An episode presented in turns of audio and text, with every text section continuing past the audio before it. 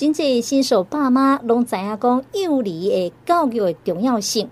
当囡仔开始学讲话时阵，有可能会上网来搜寻一寡教育专栏，也就是讲向着身躯边的亲戚朋友来咨询着经验。相信这个时阵听到上盖这盖这字眼，应该拢是亲子共读。但是，什么叫做亲子共读？伊核心价值是什么？是毋是凊彩摕一本册念互囡仔听就好呢？今仔日咱邀请到台大病院云林分院妇幼医学中心蔡正宪副主任来介绍什么叫做亲子共读。咱先请副主任甲听众朋友拍一个招呼。各位听众，大家好，我是。台大云林医院小儿科蔡正宪医师，是根据着这个世界卫生组织研究的指出，妈妈为着有新的期间到囡仔两岁，生命最初的一千天，是掌握着囡仔健康的黄金关键，甚至听讲是三十年、五十年了后的健康状况。副主任，这一千天敢真正这么重要？对哦，这生命同。早一千天吼，毋是未出生开始算，是阮囡仔伫巴肚内，伫妈妈的肚子里面就开始算了。所以它是五星的时阵，咱到个位平均两百七十天，到第一单到第二单，那大家再算看卖哦。五星两百七十天，啊，第一单三百六十五天，第二单三百六十五天，这这三项加起来，拄拄好都是一千。所以这是一个大自然的奥秘。这一千天都是为五星到咱出生满两岁，就叫做出生最初的一千天，这是生命这个健康的关键时期。是，所以吼、哦，这生命最初一千天吼是这么重要啦。当然，有一寡家长会认为讲，念故事册互囡仔听，常常认为讲，因念字都唔慢，根本都听无，甚至无咧听，那有需要浪费这个时间？咱来请教刘副主任。这个幼儿时期，然后以及挂语言的养分，对于日后有偌大影响？这就是讲，英国人讲囡仔拢食饱困，困饱食啊。其实哦，即马就新的研究，在一千天内面吼，囡仔的大脑、身躯各个身体组织吼，拢逐工拢有咧进步、咧发展。看有囡仔从一开始一个月是倒咧，啊，过来四五个月会变身。啊，他多济时阵拢会晓滑咧行，看咧行。平均这力会叫爸爸妈妈、阿公阿嬷两岁，都已经甲一个小大人相共啊，都会会再走遐种。所以表示囡仔哦，直接一千天吼，逐工拢有咧成长。啊，咱人同样就是大脑。那这个大脑呢，在这个长的过程也是很重要的。以及几行虽然讲，好像囡仔好像都开始都也袂晓讲话，敢若还要考，但是即马发现讲。伊个大脑诶神经突触吼，诶，逐工拢咧连接，它有用的连接会不断的加强，啊，没有连接就会修剪，把不要的连接去掉。即嘛就是有新的迄个，网叫功能性叫脑部的核磁共振影像，有迄国际研究讲，这囡仔吼，咱看起来拢咧困吼，其实大脑拢不断的活动。就咱即马教囡仔讲话，还是讲故事册，咱即马讲亲子共读，这对囡仔大脑有有不断的这个学习跟刺激。所以，即马拢讲亲子共读，只要这种好习惯的话，一直持续到两岁，就是咱多讲一情感拢有的话，也变到四岁到五岁，包括他的脑部发展、语言发展，甚至阅读能力都会显著比较好。简单讲就是，较高讲话，较高表达，啊嘛较高读册。这就是这亲子共读对咱出生开始重要的好处。是，当然每一个囡仔都是宝，但是生而不平等，这是属性。真济人拢想讲，我想要出生里好野人引导啊。诶，副主任，为什么人会讲吼台湾儿童的健康不平等啊？对，讲吼，咱囡仔出生在不同的社会环境、社经地位，的确吼，咱可能在物质条件可能无啥共款。但是在台湾，因为有健保的关系，所以公费疫苗在囡仔目前是平等。但是呢，还是有的人就是他善巧的人，可是囡仔就搞培养诶，嘛是能够成为社会国家的栋梁。但主要讲不是讲过后应用后生长好，还最重要就是他的语言认知要好。即嘛对公在国际上研究，大家又看嘛，咱刚平均几个人讲几句话呢？国外的研究吼，平均一个一个人吼。跟一个家庭大概会讲将近三千到五千个字，但是呢，他们的国外跟员工阿卡吉娜共伟威就讲小朋友在家庭有几句话，他们的研究分析大概是这样子：这三到五千个字里面呢，跟小朋友讲的呢，平均大概是五百到六百个字。但是呢，假设那些高社经地位，比如他爸爸妈妈，假设大学毕业的话，他们可能会讲到一千到一千五百个字。可是，假如是只有比较，比如说顶社会补助的，就只有讲五百多个字。所以呢，他们这样去累积哈，发现囡仔讲的话，大刚我还插所以改累积几当，他们就真的用那个录音的方式哦，可以呢录到一年，他们最多的研究最终到四年。所以平均呢，假如这四年之内呢，一般家庭呢大概是讲大概两千六百万个字。假如是爸爸妈妈是大学毕业在国外啊，他们会讲到四千五百万个字对小朋友说的话。可是呢，假如是领社会补助的家庭呢，他就讲一千三百万个字。所以四千五减一千三吼，等于三千万个字的差异。那这就是说，这吉娜吼，起码王梅强调不平等的功，但嘎吉娜共为好像蛮有不平等呢。结果他们发现，追踪到五年到十年，在吉娜社会家庭好的，好像孩子成就学业都比较好。可是呢，他们有发现，假如说他们是比较弱势家庭，但是只要爸爸妈妈也都有跟常常跟孩子说话。一天也可以讲一千个字，甚至一千两百字。像他的长大到五到十岁的学成绩就会翻转，现在讲那种翻转教育。好，所以今麦我们要让他的教育改变的话，哦，不是从入国小才开始读册，我们要早期生命的改变，就要从出生起来亲子共读。那大家最常问我的问题是说，那蔡医师啊，亲子共读，哦，我们都要打钢铁一本才讲半点钟，不用哦，在国际上研究哈，我们从出生起。只要一次说五分钟，一个礼拜说三次啊，这样就叫亲子共读好习惯了。是，所以咱天天会看到真侪人拢会教一寡有心的福音人啊，吼，也就是爸爸讲吼，你得爱给看囡仔来讲话哦，我来多跟孩子讲话，对于以后吼是有真大这个帮助。头拄咱一直讲到亲子共读，你的亲子共读内底呢，有一句话叫做语言的养分。咱继续要来请教到副主任。语言的养分到底是虾米？可能真济新手爸妈，也就是阿公阿妈，唔捌听过。为虾米这种语言养分这么重要？是，咱来介绍这个讲话，就是那营养人的，起码家囡仔讲的话叫做语言养分，就是言语的应用啦。那这个比喻是这样子，讲囡仔每位一个从出生到两岁，吼，一千公囡仔大康直直大。好像讲出生超三公斤，通常细狗会出生两倍重，就六公斤、七公斤。到斗这通常是出生的三倍重，就九到十公斤。到了两岁，晚两岁，差不多十二到十三公斤。所以要吸收养分才会长大。那咱大公短闹呢？短闹养分除了咱大公这实际的营养以外，还需要个语言养分，就是爱改工言语，等它应用爱来改刺激它的脑部的发展。就像它的营养有五大类营养，有需要很多的营养素才让小朋友身体均衡发展。那言语呢？那是也养分呢？等于讲它需要包含，常常讲诶，那那打刚打给那恭维，恭维维呢？一个是量，全部都要讲诶。咱打刚讲准是有超过一千二，加给那讲的话，那这当然对给那有帮助。他得要讲叫正向语言，要比较鼓励的正向的语言，鼓励性质会比负向比较好。当然不是讲袂使骂囡仔，像囡仔有啥唔捌，去蒙羞的物件，咱马上甲伊讲，这袂使蒙，这危险，爱改讲。啊，再就讲，咱要对囡仔欢迎，爱有回应，叫做参与程度。伊像囡仔伊咪哦哟哦哟被讲话，啊，咱嘛听伊讲话，改回应，啊，这嘛是一种互动。啊，再就是这个囡仔被改讲的话呢，还包括它的叫做逻辑性或是联想性。因为囡仔有时候讲话呢，也学白讲，但是咱咱囡仔讲话时阵，有时候会天花乱坠，是一个两三岁囡仔学白倒。但是有时候这也是他在学习的过程。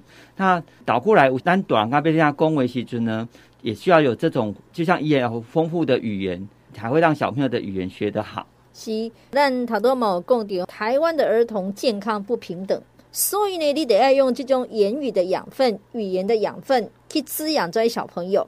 其实你的实际生活当中吼，你会发现讲，囡仔若是快乐的时阵，学习状态真好，因为寓教于乐。但是囡仔愈来愈大汉，开始因就感觉吼，而且学习好痛苦哦，而且爸爸妈妈会强迫伊去学这学这，所以咱继续来请教刘副主任，你认为多几种的语言营养上盖丰富？是，咱就要讲统合营养养分呢，就是亲子共读。对，咱打刚有播一个固定的时间，啊，改给那公故事册，然后养成一个这种叫生活的常规。啊，最常讲的呢，就是睡前说故事。像对小朋友来讲呢，这个有睡前有语言有说故事的亲子共读，这些故事书呢，大部分都是比较正向的。现在小朋友的故事书内容都很丰富，呃，以前的都是童话故事，现在有好多种。那包括一些认知的、情绪的，还有那种亲子互动的感情的，都有很多丰富的介绍。像我以前印象很深，就是一个叫《花婆婆》的故事书。它就是说，有一个花婆婆呢，她住在海边，但是她很热心帮助别人。虽然她好像身上常常没有很多钱，可是她却有很多的朋友。那他的朋友就问他说：“你为什么要这样做？”他说：“呢，我们把这个善心散播给别人，就像把那个香水洒到别人身上，就像把花送给别人。虽然花送给别人，我们没有花，但是我们身上也是有闻到花香。好的故事书真的对我们大人也是一种启示，也是一种领会。”所以有这个固定时间的亲子共读，比如说睡觉前说个五分钟、十分钟说故事，对小朋友是最丰富的语言养分。是，唔知有即个爸爸妈妈也就是阿公阿嬷发现讲，你伫个睡前甲小朋友讲故事的时阵，伊有可能安怎听都要听迄本。真济爸爸妈妈哦，妈呀，你讲故事讲到真生动啦。副主任，若是讲好小朋友要听故事的时阵，永远都要听这本花婆婆的时阵，要安怎？这是真正做这囡仔让我这情，而且在大概两岁到两岁半的时候，他会叫做只爱一本。小朋友的说故事哦，都一开始哈，一个跟他书可能咱讲故事就小婴儿，他可能只是听而已，他根本不知道那是什么东西。但是他知道我们爸爸妈妈会说故事给他听。通常到六个月呢，他就开始会就是会自己想要自己拿书，然后到一岁呢，可能就开始会翻书。那这时候爸爸妈妈就会手指着图案。来叫以植物命名，来教小朋友来看故事书，也可以认识这些不同的图样或东西。那到一岁半开始呢，叫做他这时候会叫助力最短。这一道给囡仔哈，改故事起来，他也改滴滴哼滴滴哼滴滴哼，那很鸟马上就丢掉，要换下一本。我们都说只有三分钟的兴趣。所以那时候就要准备很多故事书，那我们都很建议那时候可以去图书馆借故事书。那现在图书馆的故事书一次都可以借二十本，而且都是免费的，而且都是很多新的故事书。那到了刚刚主持人提到这个小朋友，大家能会，大家能会玩哈，他的这时候兴趣会突然就知道只爱一本，啊，感觉故事弟弟听啊，弟弟听啊，弟弟听。这个就在咱囡仔这大脑里面诶发展，这时阵呢一个叫海马回。他在学习掌管这个记忆跟学习，他就像个回路。最简单，就这个时候的故事书很喜欢叫同户的情节。他说，这时候最想讲的，还是像三只小猪。一当改工第一本啊，下次他可能就说啊，第一只小猪怎么了？小朋友就会跟着问哦，就会说啊，再来第二只小猪怎么了？啊，再来他还会再说第三只小猪什么？他每次都会讲一样样的话，就是因为这时候呢，他在练习把这个记忆哈、哦，在我们的大脑里面给它储存。提出来，储存，提出来，那这样就会加深了记忆的学习。所以我们家公，那从小说故事书啊，背奥读册，这是真的对大脑是有帮助的。是吼、所以这是亲子共读的乐趣。你买单看到囡仔，哎，机会机会大啦。起码有愈来愈侪爸母，也就是阿公阿嬷，为着要第一站来安抚着小朋友，会甲三西甲当做是保姆。所以咱今仔日介绍这个亲子共读吼。请教刘副主任，要安怎用共读来取代就这三 C 保姆啊？是，对，我先补充一下哦。这个说故事呢，就国家还有研究，是爸爸说故事比较有效呢，还是妈妈说故事比较有效？我要先补充，是国际上这个哈佛大学做的研究，是爸爸说故事比妈妈还有效哦。这是因为哦，他们国际上在哈佛上做两百四十个家庭，爸爸当中几类白工啥办哦？他们爸爸通常都很忙，所以可能回来小朋友都睡着了。可是呢，他发现，只要爸爸就算小朋友睡着，有说一段话给他听，因为小朋友在睡觉中，他的耳朵还是打开，他是有听到那个语调，他还是就哦，这个就是因为爸爸声音比较低沉嘛，所以他们还是语调比较低，还是被听得到。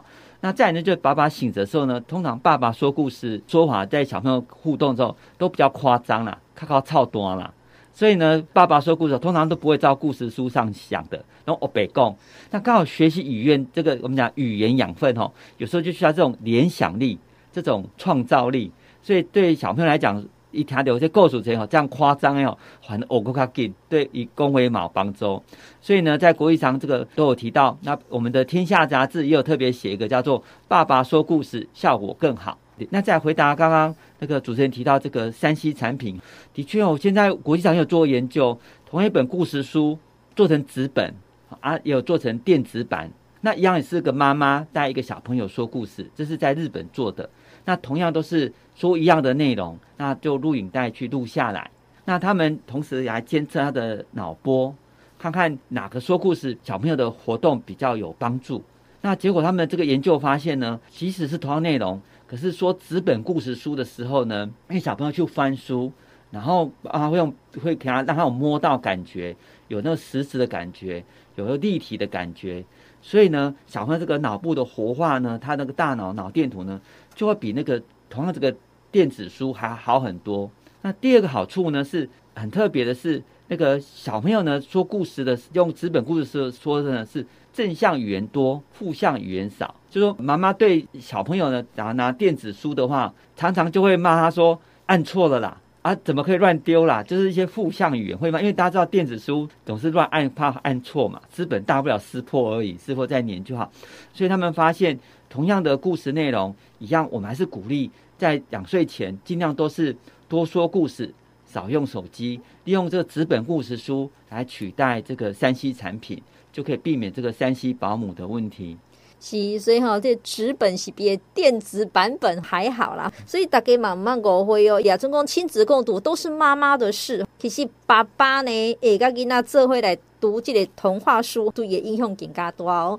头多咱讲了这样子，其实这小朋友要的可能不多，只是你需要陪伴他。所以亲子共读其实就是一种的陪伴。咱继续要来请教的副主任，亲像亲子共读这种养分，要如何给这个小朋友啊？是，真的很感谢主持人讲出这么重要的事情哈，就是亲子共读，就是用爱来陪伴。很建议找新手爸妈呢，假如你有兴趣啊，可以上国建署有一个叫做亲子共读，它的口号叫做亲子共读，用爱来启发孩子的未来。那他们有拍宣传短片，这都蛮感人的。就是他很强调，就是最重要就是陪伴。可是这个陪伴呢，我们要就是用心的陪伴。哦，那我们观察，所以我们在亲子共读呢，有两个口诀，第一个叫 R E A D，就是读的英文字，不过这个 R 呢是 relax 放松。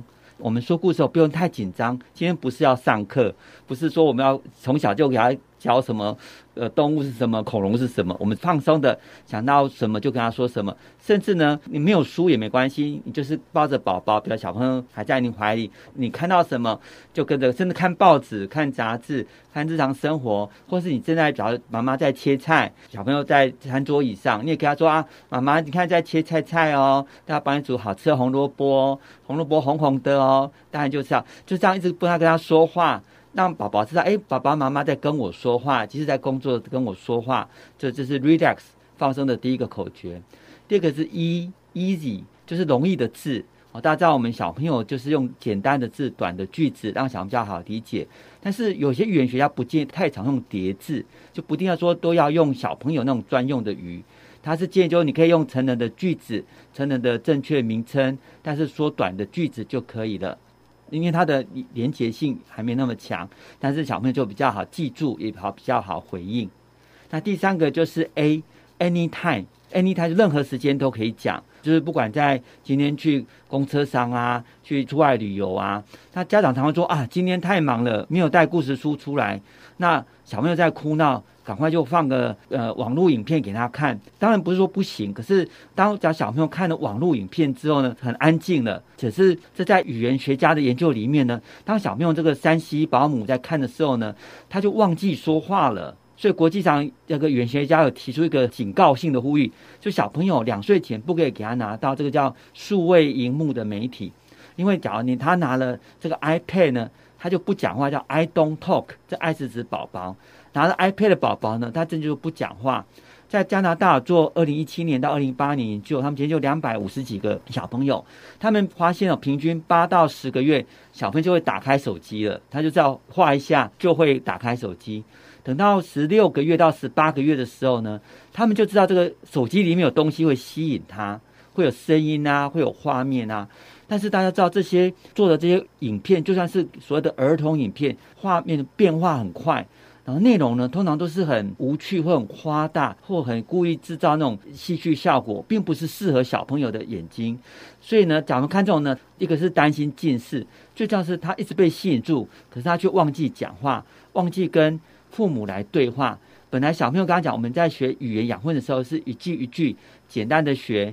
简单的字，放松的字，可是，在这种看这种影片的时候呢，他会强调那种戏剧性。通常在这种两岁孩子，他没办法了解这种虚幻的情形，就是虚拟现象，所以他反而会误以为所有的东西都只有发生在这个虚拟的这个数位世界。所以现在国际上发现，当小朋友这个每天接触到这种手机荧幕，还有包括电视，整整加起来，只要一天超过三十分钟，超过一个月以后，他的语言就会迟缓，机会会达到一半以上。所以，国际上的建议，包括美国儿科学会或加拿大儿科学会，都建议两岁以下不要让小朋友接触到这个数位媒体。那两岁到五岁呢，就是在大人陪伴下可以接触到，不要超过一小时为界。最好是爸爸妈妈的陪伴。那假如爸爸妈妈在陪伴的时候呢，把这数位媒体呢，可以把音量关小一点。就说大概我们大人他的画面，大家也知道他在演什么故事书。有的那个绘本，所谓的像像天下杂做那种数位绘本，虽然讲讲数位绘本没有像纸本那么好，但是至少它还是比较不会像那个儿童影片那么变化那么大，而且它语言啊、音乐都比较柔和。啊，至少可以当成一个暂时性的可以拿到的这个数位故事书。那我觉得你可以把语言这个放小一点，一声一样。那这样小朋友可能就很好奇，我们说啊，爸爸妈妈里面在说什么啊？那他就记得在跟我们说话。那我们就可以这趁机再跟孩子说，就是我们把数位媒体，尤其是这种适合小朋友单纯的这种数位绘本的话，当成一个媒介，但是不要让它变成取代我们父母跟他说话的这个重要角色。我们在此一定要呼吁。爸爸妈妈是孩子最早也是最重要的生活教育的老师，也是语言营养最佳的提供者。是，今天一直讲到亲子共读。其实台湾的儿科医疗也最近这十多年来一直在推这个亲子共读。但请教的副主任，这个亲子共读真的这么好吗？是的，这个在国际上哈有做这种叫做大脑影像医学的研究。发现，在说故事的时候呢，他们刚讲，我们现在除了做那个脑电图外，还可以做那个叫功能性核磁共振。他发现呢，当我们说故事的时候，尤其是纸本故事书，它的这个叫前额叶、顶叶、跟视觉叶，还有听觉叶，就我们的主要四个大脑叶呢，都会互相连接。这就是说，就好像我们大家我们很喜欢去看电影。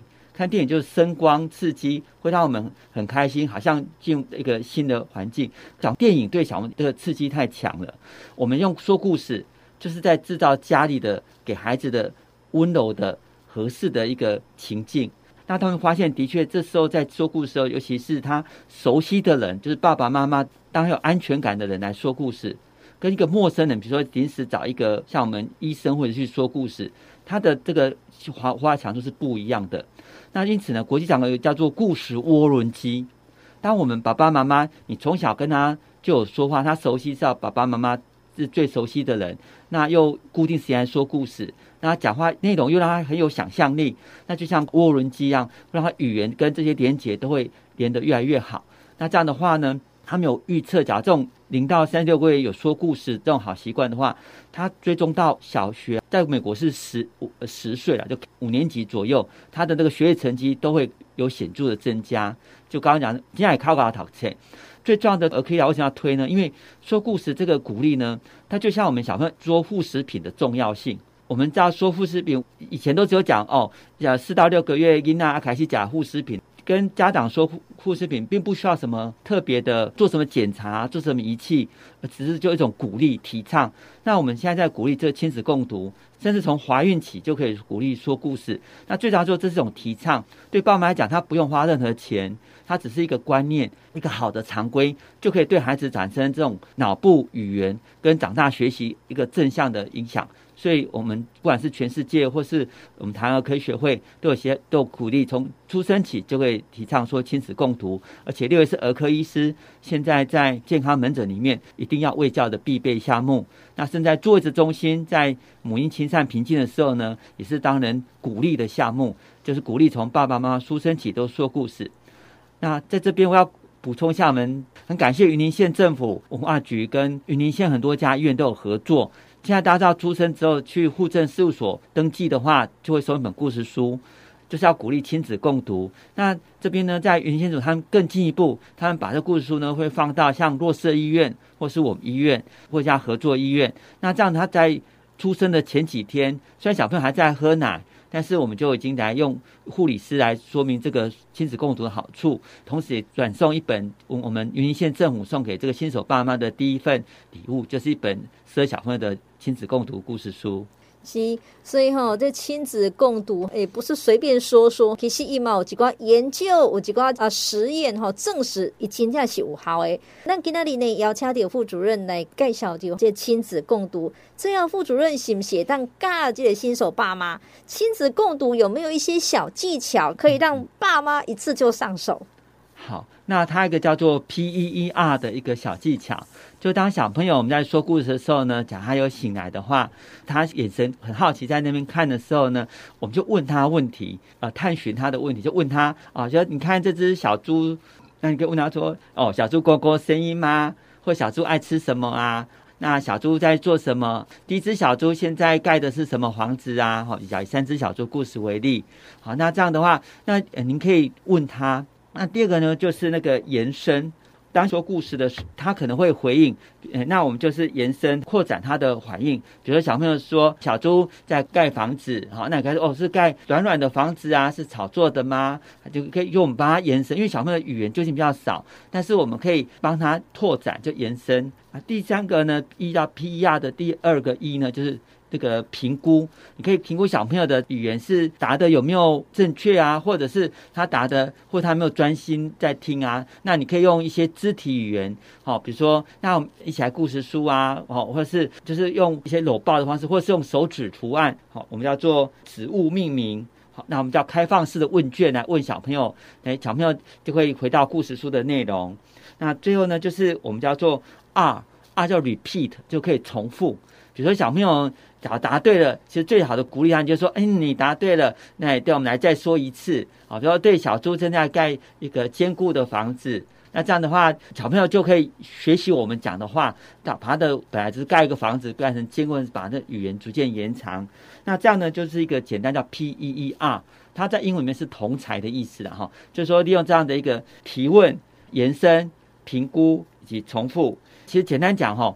不管刚刚的 R E A D 或者刚 P R 都是说故小技巧，但是我们去上训练的时候呢，老师都跟我们说，其实每个爸妈呢天生就会说话，天生就会跟孩子说故事，因为他是我们的心头肉，你自然就会希望跟他互动，你自然就很希望陪他一起介绍这个世界的美好，所以我们鼓励就是用正向的语言，然后用一个安全的环境。然后培养一个亲子共读好习惯，那这样的话呢，不管是对孩子、对家庭，甚至对呃三代同堂，都是很好的帮助。我们要呼吁很多阿公阿嬷吼，很会唱歌哦。其实亲子共读我们是讲一定都爱讲故事才爱共诶，哎，秋瓜嘛是真好的亲子共读哦。就这样就是共享这个共啊，亲子共读最像是那个共，共同一起做事的事情。那给以上给大家参考。是，所以吼、哦，两早甲囡仔做伙来共读吼，阅读变成因真心喜爱游戏，也就是活动。囡仔童年只有一次，所以建议呢，不管是爸爸妈妈，也就是阿公阿妈，要好好把握跟小朋友亲子共读的时光。李家非常感谢副主任啊，谢谢。